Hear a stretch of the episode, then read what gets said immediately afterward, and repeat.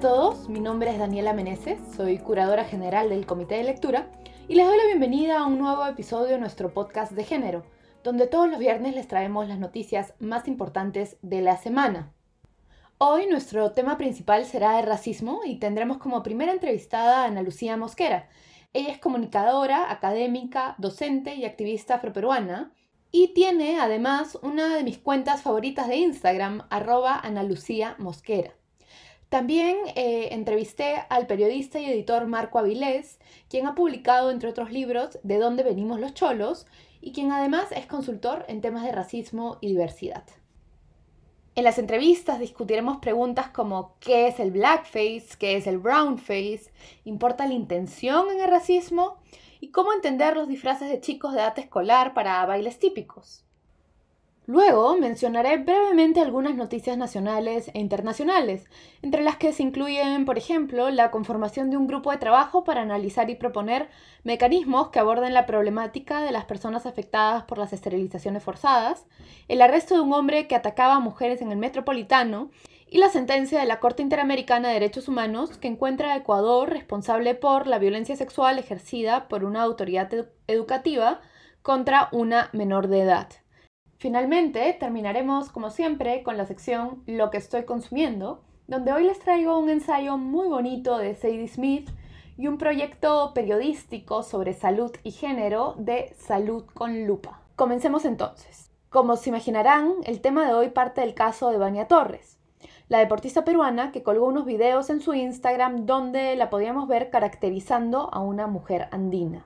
Es muchísimo lo que se puede decir alrededor de este caso. De hecho, en el comité de lectura estamos planeando hacer un podcast especial en el que hablaremos en específico de la actuación, la representación y temas de teatro y racismo, a raíz de que esta caracterización de Vania Torres habría sido para un taller de actuación. En este podcast, sin embargo, hablo con Ana Lucía y con Marco de manera más general sobre varios temas y preguntas que han estado circulando estos días y que van más allá del caso concreto, antes de seguir, quisiera agregar una cosa. En el pasado, cuando he tratado temas de racismo en este podcast, me han preguntado cuál es la relación con el género. Es decir, este es un podcast de género y mi tema principal es el racismo. Y aquí sí me gustaría decir que para mí el género eh, y el racismo son temas que no se pueden pensar por separado.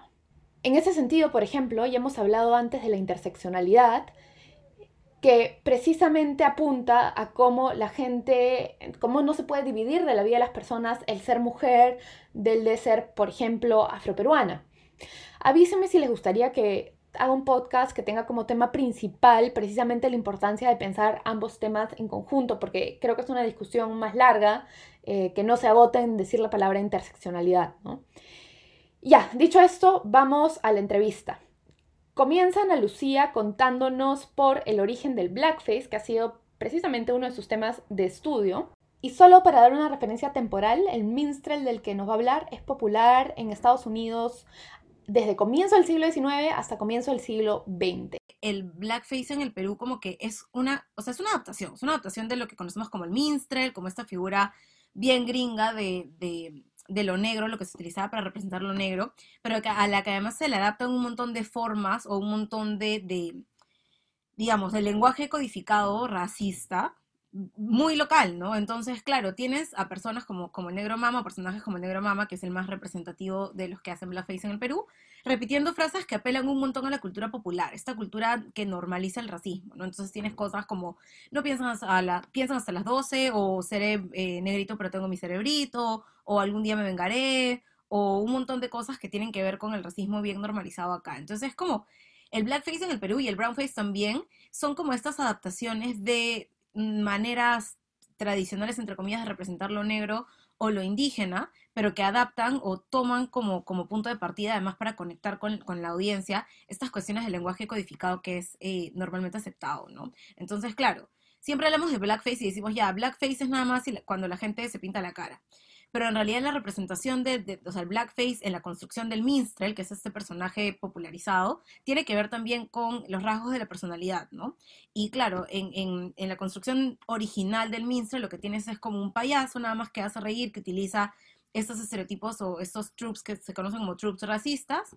Este, y luego lo que tienes en el Perú es una adaptación que tiene como toda una personificación usando prótesis, cosa que no pasaba además en el minstrel, utilizando prótesis de nariz, utilizando labios, utilizando pelucas, cosa que tampoco pasaba, y utilizando un montón de cosas que te dan, te dan a, o te dan a entender que obviamente está tratando de una persona negra, ¿no? No solamente eso, sino que añaden a esta caracterización un montón de rasgos de personalidad que están asociados a estereotipos negativos. ¿no? En el caso de, eh, específicamente de Blackface, tienes estos estereotipos asociados a la criminalidad, que de hecho es como se, eh, se generaron se generó Negro Mama en sus inicios, luego también tienes esta cuestión de falta de capacidades intelectuales, que no tienen habilidad para pensar o para razonar, y si tienen habilidades para razonar son habilidades que se utilizan nada más para la delincuencia, la delincuencia, perdón, y luego tienes eh, este tema de la hipersexualidad, que son como las tres cosas principales que se manejan en el personaje del negro mama. Entonces, claro, eh, se parte de una idea, entre comillas, que, funcionaba, que es la idea del minstrel, y luego se le añaden todos estos estereotipos validados en el Perú sobre la población afrodescendiente, ¿no? Lo mismo pasa con el brownface. Tienes a personificaciones de la persona Jacinta, que de hecho el brownface digamos, se utilizaba originalmente para eh, significar a las personas indias o las personas musulmanas, bueno, se usa todavía para eso en algunos casos, pero tienes el brown face utilizado en el Perú para representar a poblaciones indígenas, ¿no? Entonces, tienes este modelo de vamos a representarlo y esta es la única manera de representarlo porque las identidades eh, afros y las identidades indígenas y también las asiáticas son identidades muy racializadas, es decir, basadas en la apariencia física. Y además les vamos a añadir todos estos rasgos de personalidad que consideramos que se aplican como proceso o como producto del proceso de la racialización.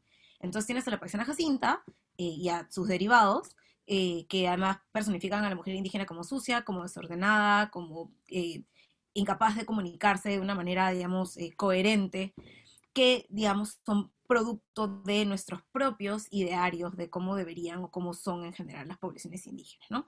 Lo mismo pasa también con, la población asiática, que de hecho la gente de, Tuzanaje ha levantado ese tema que me parece bien relevante también, que no se ve, pero también se hace un montón de yellow face acá en el Perú, nuevamente apelando a estereotipos, ¿no? Entonces, ¿qué agarramos? Agarramos estos procesos de personificación que normalmente en otros países sí están bien asociados nada más al, al pintarse la cara y les, da, les dotamos de eh, de personalidad, si así lo queremos decir. Entonces les dotamos de contenido. Y les dotamos de contenido en base a nuestros propios prejuicios y nuestras propias construcciones de lo que consideramos que son las personas racializadas, ¿no? Creo que ese es como el matiz que, le ponemos acá, con un montón de cosas que tienen que ver con la vestimenta, en el caso de, de la persona Jacinta, por ejemplo, y que tienen que ver también con la manera de hablar para indígenas, para afrodescendientes y para asiáticos, este, digamos, añadiéndole pues estos matices bien locales que nos ayudan o que ayudan a los comediantes a eh, conectar.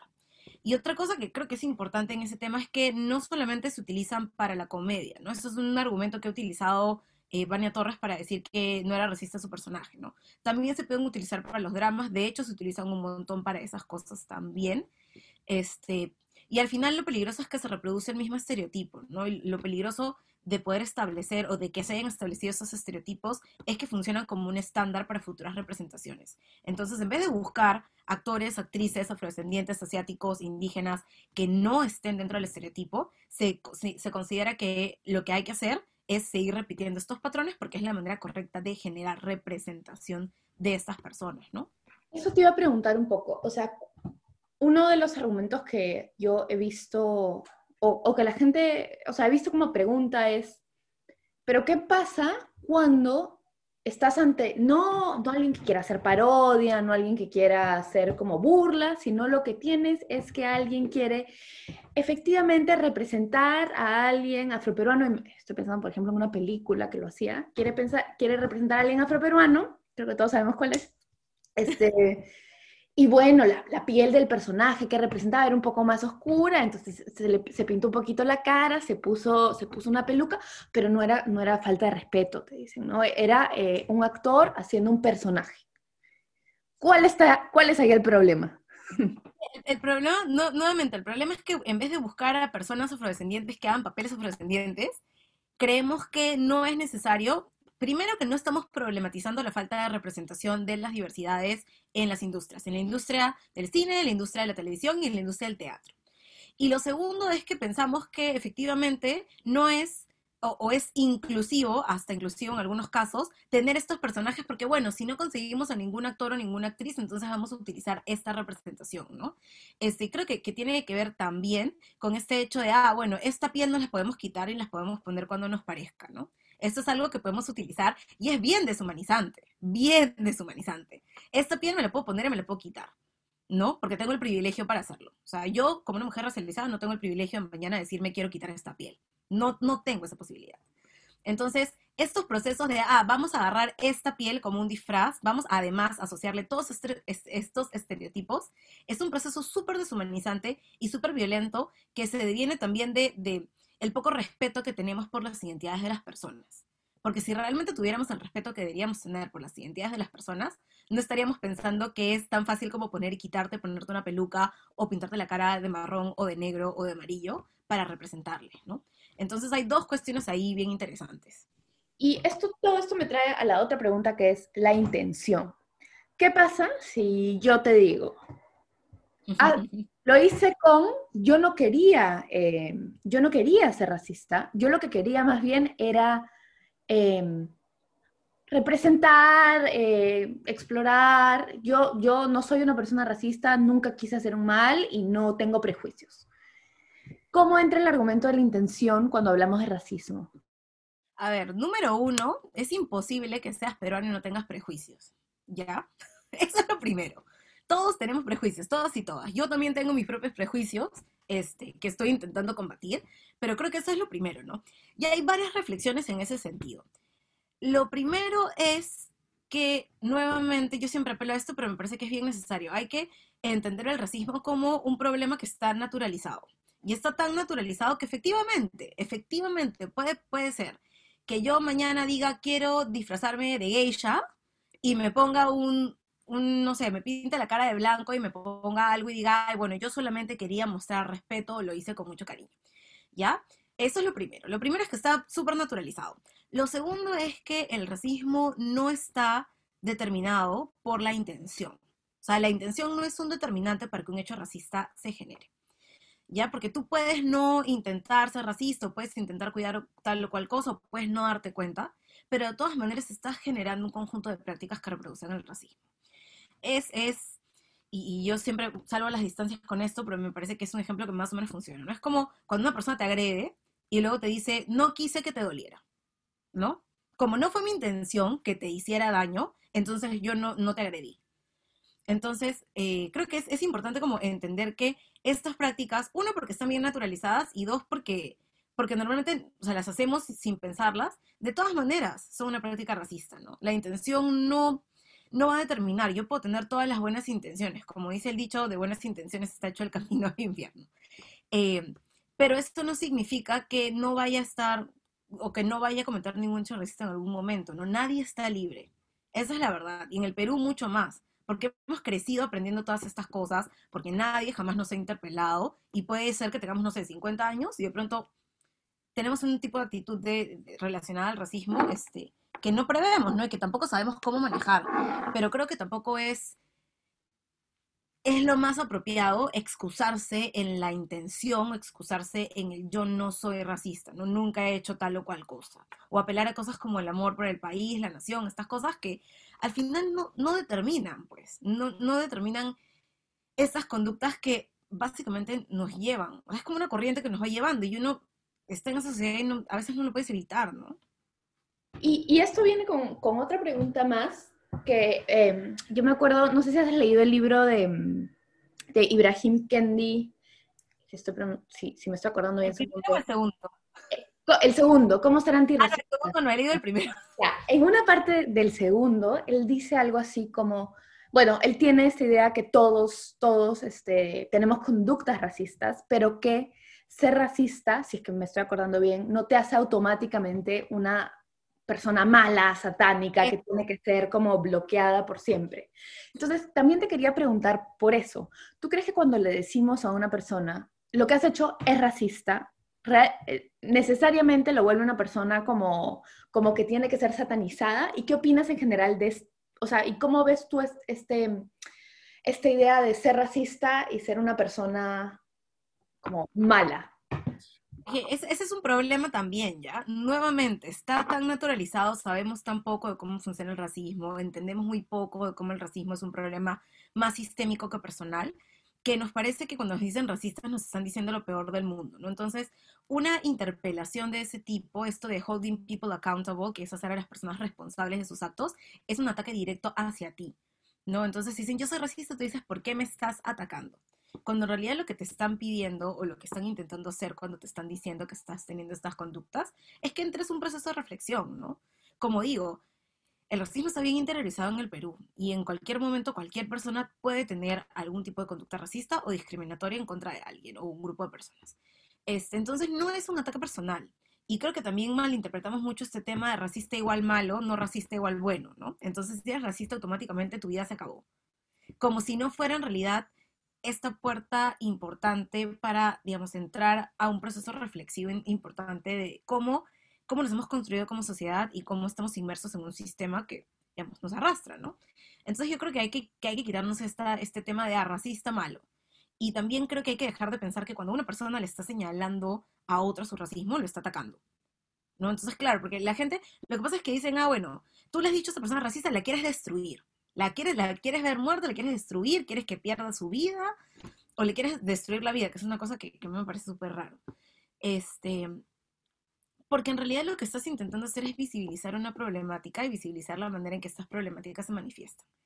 Entonces, eh, no es un ataque, primero no es un ataque personal, y segundo lo que tiene que llevarte es a la reflexión, ¿no? No a esta posición súper defensiva de pensar que, que, es una cuestión que están haciendo por odio hacia ti, por resentimiento, por recelo, este, sino que en realidad lo que están haciendo es intentar que te des cuenta de que tus acciones no están siendo coherentes. Hola, soy nuevamente Daniela del presente, no de la entrevista con Ana Lucía, y quería contarles dos cosas antes de seguir. La primera es que me confundí y dije el nombre de Kendi mal, se llama Ibram Kendi. La segunda es que, bueno, Ana Lucía y yo seguimos hablando de esta pregunta concreta un poco más. Eh, la he cortado, he cortado nuestra conversación porque si no saldría larguísimo este podcast. Pero de todas maneras quería incluir dos preguntas eh, que yo he recibido también esta última semana una pregunta que también he recibido es, ok, la gente que me dice, ok, entiendo por qué el brown face está mal, entiendo que no se, y el blackface, entiendo que no se trata de una cuestión solo de intención, pero yo al examinar mis actos con esta nueva información que tengo, me acuerdo que em, de chica he participado en bailes donde eh, usaba ropa tradicional, eh, andina o ropa tradicional afroperuana, o pertenezco a un grupo de baile donde nos vestimos con ropa tradicional, puede ser, puede ser de cualquier país, puede ser española. Eso también está mal, eso también es tratar a otra cultura como un disfraz o no. Digamos, hay que entender también que dentro de estas cosas que tienen que ver con las prácticas culturales específicas como el folclore, la música, esta indumentaria es necesaria. O sea, hay un cierto número de prácticas culturales que requieren ese tipo de cosas, ¿no? Entonces, claro, si tú vas a hacer un baile, que es, digamos, una tradición, una expresión de patrimonio cultural que tiene sus especificaciones, que tiene una vestimenta necesaria, este, además en el que no tienes que pintarte la cara de nada, porque, digamos, esto de pintarse la cara no es necesario. Si tú quieres bailar música afroperuana, música indígena, bueno, o alguna cuestión así, no hay, no hay que pintarse, ¿no? O sea, no hay necesidad. Y lo otro que, como decía, o sea, estas expresiones de patrimonio tienen sus propias especificaciones, ¿no? Tienes un, un, o sea, primero que no es un disfraz que uno dice, ah, ya, no, es un traje típico que representa tal o cual cosa que se utiliza específicamente para este baile, para este momento, ¿no? Este, y eso obviamente responde también a, digamos, la valoración de, de la expresión de patrimonio, ¿no? Es diferente hacer eso, es decir, tomar algún tipo de traje típico o vestimenta típica para un baile en el colegio o en un grupo o lo que sea, que tienen que ver con cuestiones folclóricas, a decir, voy a representar a una mujer indígena, entonces tráeme la primera pollera que encuentres, me voy a poner caridad marrón, este, y, ya está mi traje, ¿no? Porque además es como esos estándares, ¿no? O sea, no... Y una pregunta más, si nos ponemos un poquito más complejas. Me fui de turista a eh, Puno y cuando llegué, eh, la gente, me, o sea, las personas que vivían ahí me, me dieron eh, sus trajes típicos para que me los ponga un rato, me tome una foto. Eh, ¿Qué dices? ¿Qué dices ahí? A ver, yo no lo haría. ¿ya? Ahora, también, digamos, no es que no es que yo sea como que la autoridad moral para definir qué es lo que la gente tiene o no tiene que hacer. Que eso también es una cosa, ¿no? A veces estos debates de racismo y qué es racista y qué no, tienen un tufillo de superioridad moral que a mí tampoco me cuadra mucho. Yo no lo haría. Yo no lo haría porque, digamos, o sea, a, mí sí me parece que estas cuestiones no son, no son disfraces, ¿no? Entiendo que es una manera de sobrevivir. Es igual, hace unos días estamos en un conversatorio sobre música afroperuana y discriminación y hablábamos de este tema de qué pasa cuando hacen hora loca afroperuana y te dan una peluca y unos labios eh, prostéticos, ¿no? Que claro, tú dices, pero él me lo está dando y él es afroperuano y si él me lo está dando, entonces no es tan problemático. Pero hay que entender también que hay condiciones de precarización que afectan a estas personas que obviamente hacen que vean una necesidad, entiendan que además es el, el chiste o el atractivo turístico a las personas venir y ponerse una pollera por un ratito, este, y que se utilicen para un medio de sobrevivencia. Yo no, de ninguna manera voy a criticar ese tipo de cosas, ¿no? Este, en, cuyo caso, o sea, yo, a, mí no, no, me parece tomar algo que no forma parte de mi cultura, que no forma parte, digamos, de mi, de mi cuestión diaria, pero utilizarla como un disfraz, ¿no? Este, a pesar de que la persona me lo esté dando. Si la persona, no sé, me da algo, me dice, por favor, póntelo en señal de agradecimiento o en señal de, eh, no sé, de que yo me identifique contigo, tú te identifiques conmigo y estás aquí habitando en mi casa y lo que sea. Digamos, hay una interacción distinta, hay una intimidad que se crea entre personas que propicia el intercambio. Pero también creo que podemos pensar en este tema de cómo se generan los intercambios y cuando en realidad no son intercambios horizontales, ¿no? Son esto de, a ver, quiere ponerse esto, señora, entonces voy a tener esta necesidad de utilizar estas cosas que son mías para generarme un, este, un ingreso, ¿no? Porque, digamos, es, como se, se, generan también esas cuestiones bien turísticas. Y yo creo que para, para, cerrar quizás aquí lo que tú dices es bien importante porque lo, lo, que dices, bueno, yo estoy de acuerdo con todo lo que has dicho, pero, pero además con, específicamente con la parte donde decías, no todos vamos a, a tener las mismas respuestas, pero quizás de lo que se trata es de tener las herramientas críticas para hacernos esas preguntas al estar en esa situación, porque no todas las situaciones van a ser idénticas, y para también que, estas, que en este proceso de buscar herramientas críticas hablemos con personas que son afecta, las afectadas, las más afectadas por el racismo, ¿no? Porque es como lo que yo creo que sé en base a mi experiencia no es lo mismo que lo que tú me cuentas como persona afroperuana, es completamente distinto. Y también, o sea, lo, que sé en base a mis libros no es lo mismo que puedo tener en el diálogo con una mujer indígena que me diga, no sé, ¿sabes qué? Deja de estar hablando por mí. Bueno, desde el presente otra vez, eh, le agradezco mucho a Ana Lucía Mosquera por su tiempo, y por toda, por toda la información que da en realidad. De nuevo, quiero decir que si la pueden seguir en Instagram, háganlo, es arroba Ana Lucía Mosquera. Y bueno, dicho esto, paso a presentarles eh, partes de la entrevista a Marco Avilés. La razón por la que esta semana pensé en él es evidentemente porque es experto en este tema, pero en particular porque tiene un artículo muy bueno en el Washington Post que publicó en noviembre del año pasado, titulado Hay quienes aún se disfrazan de indígenas en América Latina. En este artículo que se publicó cerca de Halloween, él habla precisamente de, la gente que se disfraza también por Halloween y presenta el contexto, perdón, y presenta la idea de la inocencia también. Entonces, sobre disfraces e inocencia, hablé con Marco. La primera pregunta que te quería hacer era por los disfraces. ¿Qué significa eh, disfrazarse de una persona indígena o de una persona afroperuana? El, el, tema tiene como, tiene diferentes capas y es bastante, muchas veces bastante difícil de plantear y generar como un entendimiento, ¿no? Porque entendemos que este, desde una posición bastante, bastante como inocente, que uno se puede disfrazar de, de cualquier cosa y que disfrazarse es algo, es algo divertido, es algo que uno hace como no sé, como en un contexto alegre, ¿no? Sin embargo, sin embargo en el, en el, especialmente cuando uno se disfraza de indígena, se disfraza de afroperuano, hablando del Perú, pero incluso cuando, uno, cuando un hombre se, se disfraza de mujer, eh, muchas veces lo que, lo, que, lo que ocurre es que este acto de disfrazarse de estas, de, de estas eh, personas esconde una manifestación de poder, ¿no? O sea, por ejemplo, cuando, cuando una persona mestiza, una persona blanca se disfraza de indígena, lo hace principalmente porque puede hacerlo, porque tiene el poder de hacerlo y porque en ese acto de disfrazarse, el indígena o, la indígena no existe, no está. Es simplemente una, referencia, ¿no? Entonces, la persona indígena o, afro es como un objeto, ¿no? Es como una referencia lejana, como, como que no existiera, ¿no? O de un mundo al que nosotros, este, como brevemente aludimos, ¿no? Pero, pero nuevamente, ¿no? O sea, el, acto de disfrazarse de estas, de estas eh, ah, identidades es, oculta un acto de poder muy, muy fuerte porque ah, primero quien se disfraza no reconoce su, por lo general su identidad y cómo esa identidad blanca o mestiza está ligada a un poder como jerárquico, ¿no? Em, este, yo estaba, por ejemplo, revisando la presencia de, o estaba revisando la historia, por ejemplo, de actores cómicos en el Perú que, se disfrazan de, ¿no? de cholas, ¿no?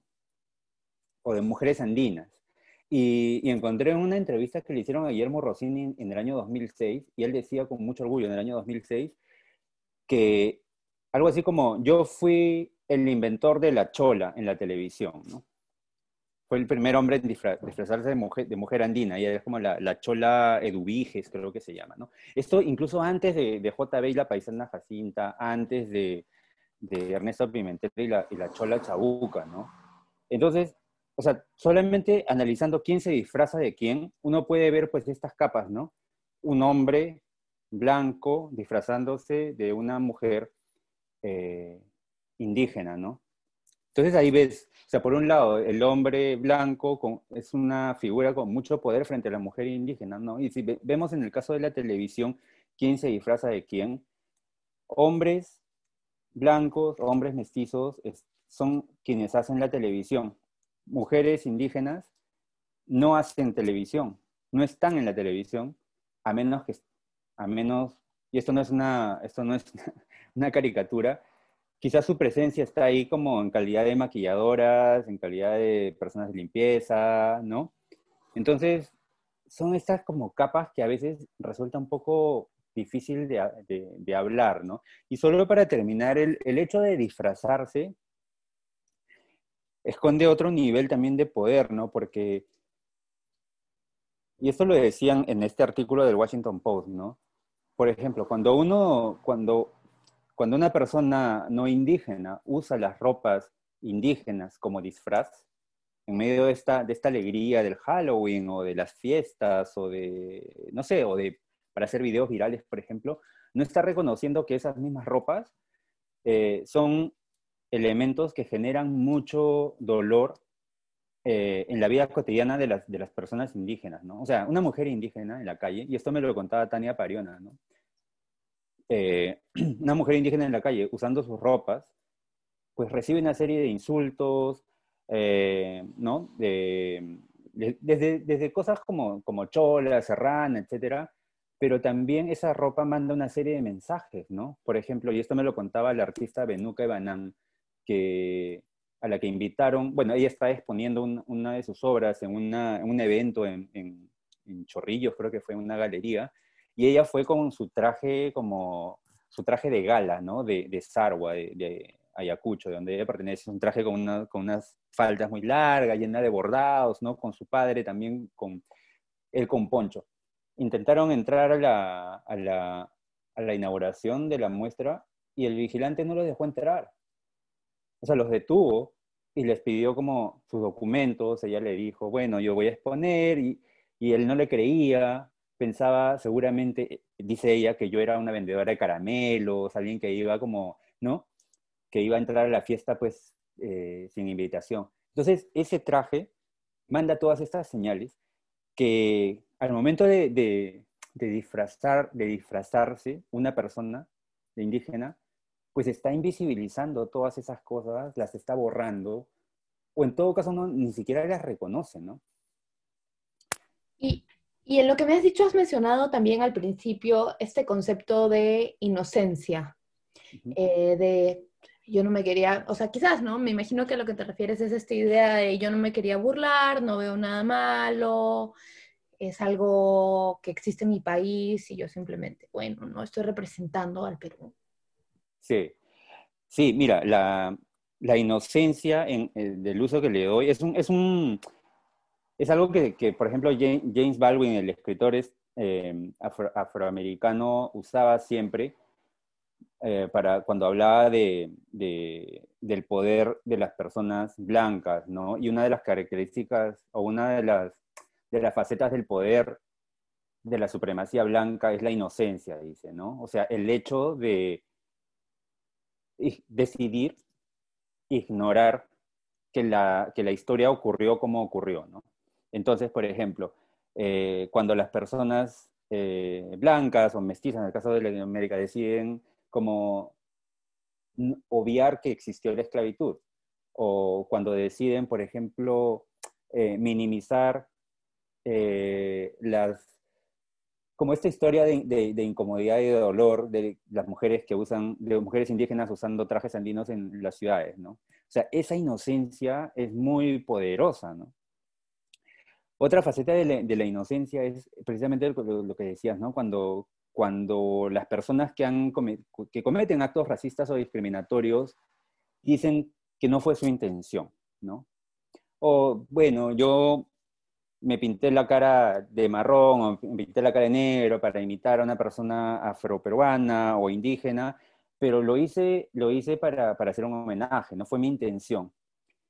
Eso es bien interesante de analizar porque la verdad, la intención no importa, ¿no? O sea, el, racismo se puede desligar de la, de la intención eh, al momento de hacer blackface, por ejemplo, de la misma manera que uno puede matar a otra persona sin tener la intención de matarla, ¿no? O sea, yo, por ejemplo, me, emborracho, salgo en mi carro a una avenida y puedo matar gente sin haberlo decidido por una serie de negligencias, ¿no? De la misma manera, una persona que hace blackface o que se pinta la cara de marrón, sin tener la intención de, de, hacer algo racista, está siendo, está siendo racista, ¿no? Pero ahí es interesante eh, con el paralelo que pones, porque me, me hace repreguntarte, entonces, o sea, cuando tú matas a alguien, la intención sí tiene un lugar en la discusión. Entonces, si tú has querido matar, es un homicidio doloso, si tú no has querido matar, ha sido un homicidio, culposo. ¿Dónde queda entonces la discusión de la intención en el racismo? Ya nos dimos cuenta, racismo hay, pero ¿qué pasa con el racismo de una persona que no quiso porque no sabía y de una persona que quiso porque y además sabía, ¿no? Sí, a mí me parece que la, intención, igual que con, el, que, con el homicidio, o sea, el hecho de que haya habido intención o no haya habido intención, es importante considerar, pero en un segundo nivel, ¿no? Eh, lo primero es, es, es, que las, es que las personas podamos reconocer que hemos herido a alguien o que hemos afectado a alguien, ¿no? Entonces, este, pero lo que ocurre es que cuando una persona hace blackface o lo que sea, y luego tiene que disculparse después de que ha habido una se avalancha de quejas en redes sociales, por ejemplo, la, en verdad, muchas veces ocurre que las personas no quieren reconocer que han afectado a, a otras personas y entonces apelan, usan esto de la, eh, de la falta de intención, ¿no? Como para disculparse, ¿no? Entonces, eh, yo creo que sí, puede, definitivamente, o sea, uno puede herir, puede hacer, cometer actos racistas sin tener la, la intención, pero llegado el momento de, del conflicto, ¿no? Cuando te dicen, oye, eso que estás haciendo me, me hiere por este motivo y por el otro, o sea, creo que deberíamos tener la capacidad de reconocer que quizás esas personas que nos están diciendo que les dolió tienen algo de razón, ¿no? Eh, y claro, y en, ese, y en ese caso, pues sí, la falta de intención puede tener como, puede ayudar como a, no sé, a minimizar la culpa, en fin, ¿no? Pero lamentablemente muchas veces estos intercambios ocurren en redes sociales y en redes sociales como todo es público, es muy difícil disculparse, es muy difícil como aceptar que uno cometió un error eh, y, no sé, y, de pronto como dar gestos de, aprendizaje, ¿no? Em, pero, pero sí, lo que, lo que dices me, me hace pensar mucho en, en, algo, en algo bien, bien importante, ¿no? Que es este, partiendo de, de la necesidad de entendernos, ¿no? Y, y, también de la, de la idea de que quienes, las personas que cometen actos racistas, o sea, no tienen que convertirse como en apestados sociales, ¿no? Porque eventualmente todos podemos, o sea, de hecho todos somos agentes, agentes transmisores del racismo. Entonces, pero lo que, lo que ocurre con, con, el bullying mediático es que, claro, nadie, nadie quiere reconocer la culpa y al final quienes son acusados de racismo terminan como siendo apestados y, y, muchas personas quieren que sean apestados sociales finalmente, ¿no? Pero lo que tenemos que hacer es como reconocer que, o sea, no todos nacemos racistas, obviamente, o sea, perdón, nadie nace racista, nadie nace siendo racista y nadie tampoco nace siendo antirracista, ¿no? ser una persona indígena, ser una persona negra, una persona racializada, no convierte a estas personas inmediatamente en antirracistas, de la misma manera que las personas blancas o mestizas no son automáticamente racistas. Tanto el racismo como el antirracismo eh, se aprenden. Pero entonces, digamos, si la sociedad nos, nos, vuelve racistas a partir, a través de la educación, los medios de comunicación, lo que aprendemos en la familia, etcétera, ¿En qué momento aprendemos a no ser racistas? ¿En qué momento aprendemos más bien a ser antirracistas? ¿no? Y eso, eso es bien interesante porque, o sea, el antirracismo no está institucionalizado. O sea, no ir a la escuela, ir a la universidad no te garantiza que vas a aprender todas estas cosas. ¿no? Bueno, le agradezco mucho a Marco también por, participar en el podcast, por tomarse un tiempo para hablar con nosotros.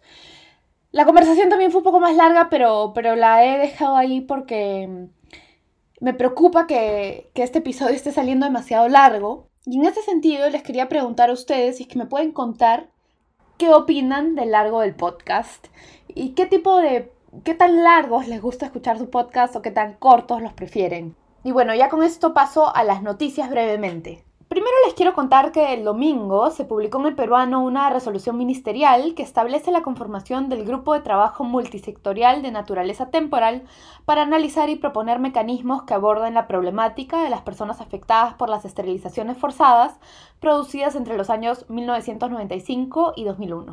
Entre las funciones del grupo se encuentran articular la acción conjunta para atender a las personas afectadas por las esterilizaciones forzadas, Elaborar un diagnóstico integral sobre la situación de la población afectada para conocer la dimensión de su problemática y sus necesidades.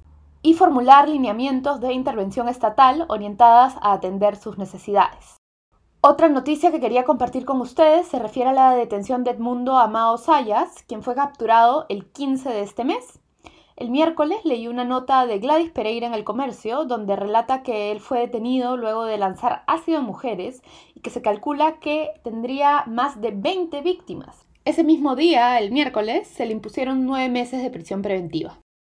Y bueno, les quiero también leer una nota en Huayca titulada Gobierno admite que incumplió con entrega del kit que previene embarazos a víctimas de violación. No les voy a leer toda la nota, les voy a leer el primer párrafo. Es, fue escrito por eh, Lucero Ascarza. Entonces comienzo a leer. Una investigación de Huayca reveló que durante la cuarentena menos de la mitad de víctimas de violación recibió el kit de emergencia que previene embarazos e infecciones de transmisión sexual. De acuerdo a cifras del Ministerio de la Mujer, 786 mujeres sufrieron una violación sexual de marzo a junio, sin embargo, el Ministerio de Salud solo reporta la entrega de 200 kits de emergencia en ese periodo. En conferencia de prensa realizada este jueves, tanto la ministra de Salud Pilar Macetti como el presidente Martín Vizcarra respondieron al respecto. Durante la pandemia, es cierto y hay que reconocerlo, ha habido dificultades en llevar los kits que tienen que estar disponibles para toda la población. A raíz de esto, ya desde el mes de junio se ha empezado a hacer un reajuste para que los kits lleguen, señaló Macetti ante la pregunta de Guaica. La última noticia que quería compartir con ustedes es una noticia internacional. La Corte Interamericana de Derechos Humanos notificó que encontró a Ecuador responsable por la violencia sexual ejercida por una autoridad educativa en contra de la adolescente Paola Guzmán Albarracín. El caso es así, cuando Paola tenía 14 años, en el 2001, el vicerrector del colegio donde estudiaba, el vicerrector se llama Bolívar Espín, ofreció hacerla pasar de año a cambio de mantener relaciones sexuales con ella. De acuerdo a la Corte Interamericana, esto sucedió por más de un año y el personal del colegio sabía lo que sucedía. El día 12 de diciembre del 2002, la madre Paola había sido citada por la inspectora del curso de su hija y ese día Paola tomó pastillas, lamentablemente. Una vez en el colegio, contó a sus compañeras lo que había hecho y la llevaron a la enfermería. Las compañeras dieron aviso a la madre que fue a recogerla al colegio, la llevó primero a un hospital o una clínica, sin embargo, al día siguiente Paola, quien por entonces tenía ya 16 años, falleció. El caso es trágico, creo que de eso no hay duda, y mm, la sentencia es importante, también es larga, pero quiero contarles algunas partes de la sentencia más que hacer un resumen general. La Corte encuentra también, y aquí voy a leer, estereotipos de género perjudiciales tendientes a culpabilizar a la víctima, facilitaron el ejercicio del poder y el aprovechamiento de la relación de confianza para naturalizar actos que resultaron indebidos y contrarios a los derechos del adolescente. La Corte también, em, en la sentencia, habla que los dice que los estados tienen la obligación de, cito, establecer acciones para vigilar o monitorear la problemática de la violencia sexual en instituciones educativas y desarrollar políticas para su prevención. Deben existir también mecanismos simples y accesibles y seguros para que los hechos puedan ser denunciados, investigados y sancionados. He hablado con un poco más de detalle de esto en mi Instagram, que encuentran como arroba lamalasangre.pe pero avísenme si quieren que sea también tema eh, principal de algún podcast, porque podemos hacerlo. Pasamos ahora sí a lo que estoy consumiendo. La semana pasada les conté que me había llegado el libro Intimations de la escritora inglesa Sadie Smith. Estuve leyendo hace unos días el primero de los ensayos y quiero yo leerles ahora una parte. La he traducido bastante rápido, no es una traducción perfecta, pero en este primer ensayo ella habla del, del cuerpo y de ser mujer. En las primeras páginas habla de lo que pensaba cuando era más joven y aquí les quiero comenzar a leer. Entonces, la prisión de mi circunstancia en mi mente era mi género. No su actualidad, me gustaba mi cuerpo lo suficiente. Lo que no me gustaba era lo que creía que significaba, que estaba atada a mi, entre comillas, naturaleza a mi cuerpo animal, a todo el campo simio del instinto. Un cuerpo mucho más animal que el de, digamos, mis hermanos. Yo tenía, entre comillas, ciclos, ellos no. Yo tenía que prestar atención a, entre comillas, relojes. Ellos no. Estas eran palabras especiales para mí, asomándose en el horizonte preempaquetadas para marcar las posibles etapas futuras de mi existencia. Me podría volver una solterona, me podría volver una MILF. Mis hermanos, sin importar qué otra cosa les podría pasar, continuarían siendo hombres. Y al final de todo, si tenía suerte, me volvería la más pía de todas las cosas, una anciana mujer, old lady en inglés, quien, como yo por entonces ya entendía, era una figura que todos se sentían libres de subestimar, incluso los niños. Me hace sentir como una mujer natural. Solía escuchar esa canción e imaginar su contraparte. Podías hacer que un hombre se sienta un hombre real, sin duda una prisión en su propio término, pero nunca uno natural. Un hombre era un hombre, era un hombre. Doblaba la naturaleza en su voluntad. No se sometía a ella, excepto en la muerte. Someterse a la naturaleza era algo que debía estar en mi campo, pero yo no quería ninguna, ningún rol en eso. Así que me negaba a llevar cualquier seguimiento en mi ciclo menstrual, prefiriendo llorar un lunes y enterarme el martes de la supuesta razón de mis lágrimas. Ahora, ahí termina la cita que por sí misma me parece muy interesante, pero más interesante todavía es que vuelve a ella al final del ensayo. No soy una científica ni una socióloga, soy una novelista. Una novelista que puede admitir, tarde en el día, durante esa extraña y abrumadora temporada de la muerte que colisiona fuera de mi ventana, con la aparición de dientes león? Que la primavera también a veces aparece en mí y que la luna ocasionalmente arrastra mis, mis ánimos. Y que si escucho un bebé que no conozco llorar, alguna parte de mí todavía salta para tener atención. Salta a la sumisión. Y bueno, tiene un par de oraciones más, em, pero que se refieren a otras partes del artículo, entonces creo que si las leo solas no se van a entender tanto. Pero recomiendo de verdad, de verdad, que aunque sea se encuentren este ensayito chiquito que se llama Peonias. Cambiando un poco de tema, les quería contar que ayer vi una película que me encantó que se llama Makeup. A mí nunca me gusta contar mucho de qué se trata una película porque tampoco me gusta que me cuenten mucho de qué se trata una película. Así que van algunos datos básicos. Se trata de una película eh, inglesa. La película comienza cuando Ruth, que es una chica adolescente, llega a este pueblo en la costa inglesa que se siente como un pueblo fantasma casi. Sí vive gente, pero en realidad se nota que es un pueblo como de veraneo. Entonces la gente que vive ahí es la gente que trabaja eh, pero que el pueblo está medio vacío, el lugar está medio vacío hasta que comience la temporada, eso es lo que se siente. Y bueno, lo que se ve es em, su relación con el novio, pues, que comienza a em, ser tensa y a tener elementos de tensión, y aparte de eso hay toda una... Eh, Ruth está enfrentando como preguntas sobre su sexualidad. No les quiero decir más. A mí me encantó la película, sé que son gustos, o sea que lo que a mí me encantó a ustedes lo pueden odiar, pero si les suena como algo interesante, les recomiendo que sea ver el trailer em, o buscar la película, porque como digo, a mí me gustó muchísimo. Un, tercer tema que he estado esta vez leyendo estos días, lo encuentran en Salud con Lupa, el portal periodístico. Allí acaban de lanzar la sección La vida en nosotras y les quiero leer un poco del artículo donde lanzan esta sección. Quizás en esta época ningún doctor diagnosticaría a una paciente con histeria femenina, como lo hacía Hipócrates en el siglo V a.C. Sin embargo, según diversos estudios, hoy los profesionales de la salud recetan más analgésicos a los hombres, mientras que las mujeres les prescriben sobre todo sedantes. La razón principal dicen que somos más emocionales. En el campo de la investigación, las enfermedades autoinmunes, que las padecen en su gran mayoría mujeres, están entre las menos consideradas por la ciencia. Y en asuntos del día a día, en algunos países del mundo, menos del 20% de las mujeres puede acceder a toallas higiénicas o tampones. El sobreprecio en estos productos ha convertido un proceso natural en un peligro, inclusive mortal. Por eso, así como es relevante seguir discutiendo sobre la brecha salarial, la violencia de género o los estereotipos de belleza, también es urgente reconocer que todos estos tipos de discriminación a la mujer repercuten en su integridad física y mental.